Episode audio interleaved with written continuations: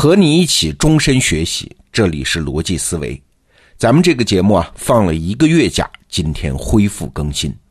在这一个月时间里呢，接档逻辑思维为大家服务的是财新总编王硕老师的课程《三十天认知训练》，很多用户都表示收获巨大啊。这课程现在已经全部更新完毕了。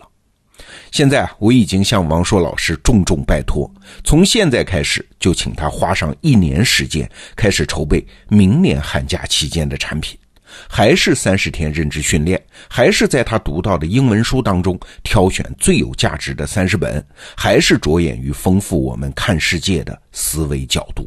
好，我们一起来期待明年的这份寒假作业。那借着这个话题呢，我还想多延伸几句啊。得到 APP 啊，一直在说要当这个时代最好的知识服务商。那是什么样的知识服务呢？简单说啊，就是查理芒格所主张的那种叫多元思维模型，也就是用最高效率、最低成本给我们的用户提供尽可能多的看世界的角度。对于成人的学习来说，这件事儿的重要性远远超过提供具体的知识和信息啊。那为什么这么说啊？我今天啊就从最近的一件事说起。大家可能知道，最近有一个概念特别热，叫区块链。那热到什么程度呢？哎，一帮大佬聚在一些微信群里面，日以继夜的在讨论，每天的讨论结果都成为创业圈子里面争相传阅的学习材料。大家都害怕嘛，错过了区块链这波技术革命会被时代淘汰。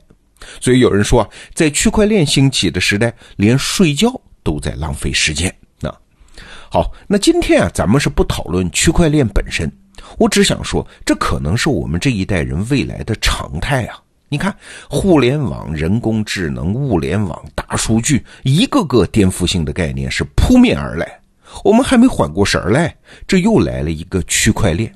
那区块链之后，下一个概念又不知道是啥。那好。面对这种全新的东西，我们到底该抱有一种什么样的学习态度？首先，我们得明确啊，过去的学习态度和学习方法对于这种新事物完全没用。为啥？因为没有人能确定的告诉你区块链到底是什么，它本身都在剧烈的发展和变化中啊。也没人能告诉你怎么就一定能用好区块链，能搭上这班车啊！就连最热衷于谈论区块链的那些大佬，他们自己也在摸索中啊。甚至还有人说，区块链压根儿就是一个骗局。好，你现在到底信哪一个？你看，这就是这个时代学习和传统学习第一个不一样的地方。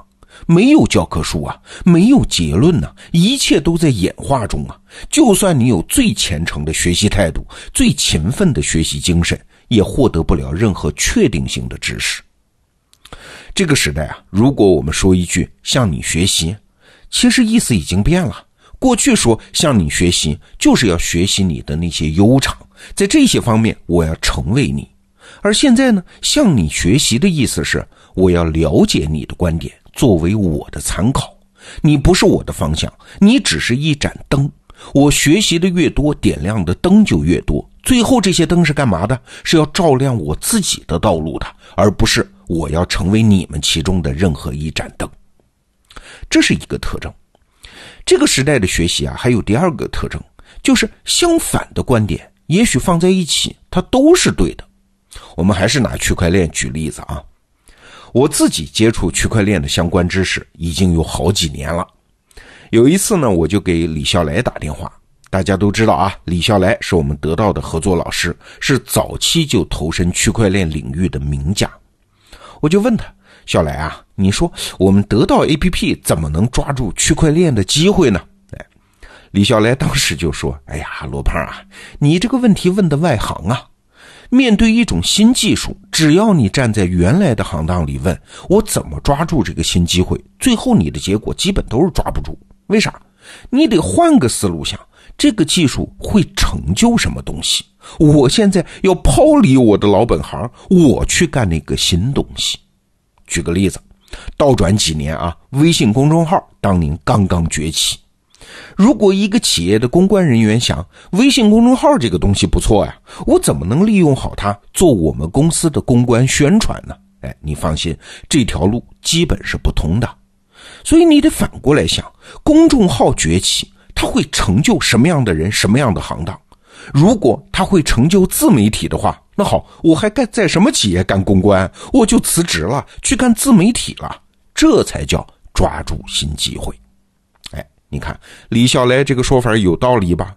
机会不是你站在原地抓的，遇到新机会就应该让自己全身心站到其中去。这是一种认知，它有道理。但是啊，其实还有一种相反的认知方式，就是不管外界潮起潮落、风来风去，我都不动啊，我只站在我原来的社会分工里不断精进。比如说，你原来就是最好的生意人，那互联网来了，你一样有本事开出最好的淘宝店啊，而不见得要去转型和马云竞争，自己去做电商平台啊。再比如说，你是最好的设计师，那互联网来了，只会给你创造更多的施展才华的机会啊。说到底啊，人类社会的所有繁荣都建立在分工的基础上。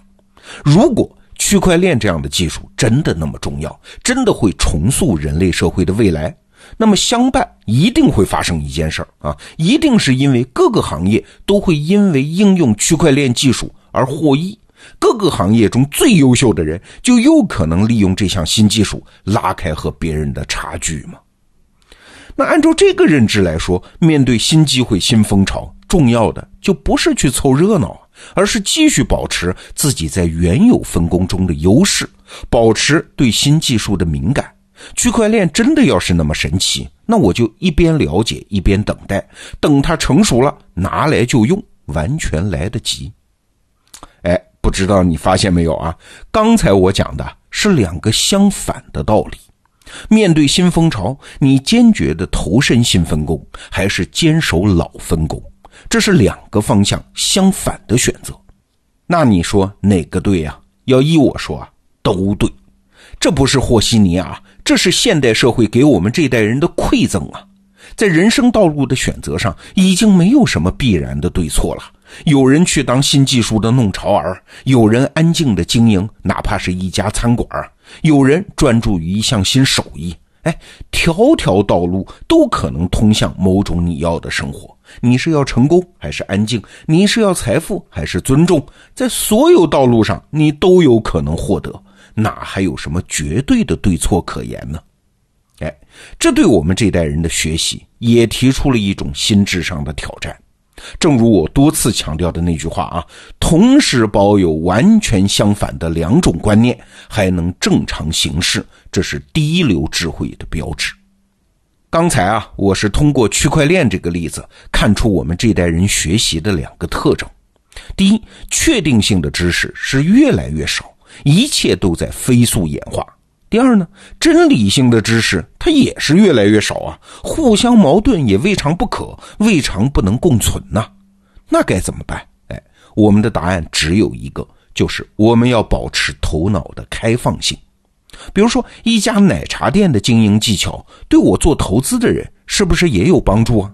一个飞天大盗的越狱方法，其实也在启发我们做人的策略啊！哎，你看，你的认知资源的来源越是多元化，你的认知升级的可能性就越大。哎，这是啥？这就是查理芒格所谓的多元思维模型，这也是我们邀请王硕老师做的三十天认知训练营想要达到的目标。而长远来看，得到 APP 提供的就是这样的知识服务，帮助这个时代最优秀的人以最低成本、最高效率了解那些思考世界的不同角度。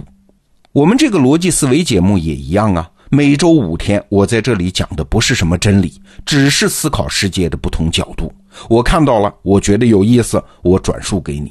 我不关心它的对错，我只关心它对我是不是有启发。因此，我推测对你也会有启发。因为啥？因为我知道你我的头脑是开放的嘛。那今天的最后呢，我要引用最近大热的那本书瑞达里欧的那本《原则》的劈头第一句话来作为今天节目的结尾。他说：“不管我一生中取得了多大的成功。”其主要的原因都不是我知道多少事情，而是我知道在无知的情况下自己应该怎么做。怎么做？保持头脑的开放性嘛。从明天开始，我们继续启程。明天见。